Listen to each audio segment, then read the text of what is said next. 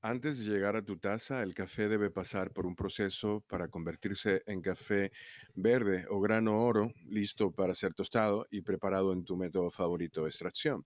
A ese proceso se le llama beneficio y hay tres tipos generales muy famosos. El proceso natural, lavado y honey, también conocido como mieludo, cada uno de los cuales influye en el perfil aromático de la bebida. En el proceso honey o mieludo se elimina la piel y la pulpa del grano, pero este conserva todo o una parte del mucílago que lo cubre mientras se seca. El mucílago es una capa viscosa debajo de la pulpa que aporta el dulzor del café. Si conserva el 50% del mucílago será un honey amarillo o mieludo amarillo.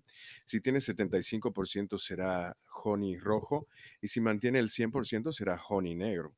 Este procedimiento también recibe el nombre de enmielado o amielar, pero no por su sabor, sino porque los granos al estar rodeados del mucílago se sienten viscosos como la miel. El perfil de estos cafés es dulce, con matices frutales y acidez moderada. El proceso mieludo se, re- se realiza así. Primero, las cerezas de café se recolectan, seleccionan, limpian y son sometidas a una despulpadora. Con el mucílago aún unido, se extienden sobre las camas de secado africanas o en patios de secado.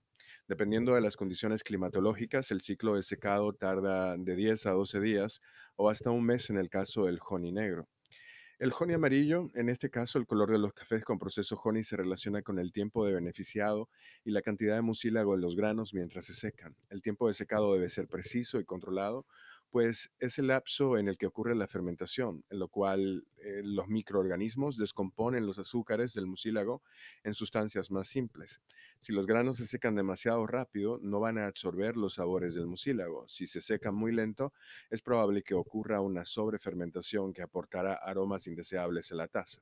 El honey amarillo se seca con 50% del mucílago a plena luz solar durante 8 días en promedio, según el clima y la temperatura. Adquiere su tono cuando llega al nivel adecuado de humedad. Su perfil en taza recuerda a distintas flores y aromas frutales, incluso la miel puede ser. En el caso del honey rojo, se seca el 75% del mucílago durante 12 días bajo un cielo nublado.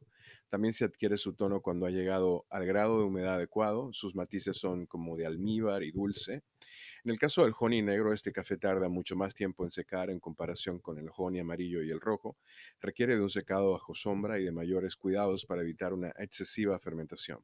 El honey negro se seca con el 100% del mucílago en un tiempo que va desde 15 días hasta un mes, bajo sombra, mientras se gira sobre camas elevadas de estilo africano. Adquiere gran cuerpo con notas dulces y afrutadas. Los cafés honeys o mieludos ofrecen diversidad de perfiles con aromas dulces y una complejidad de sabores que complacerá a nuestro paladar. En el caso de Café Maguana tenemos varios orígenes mieludos.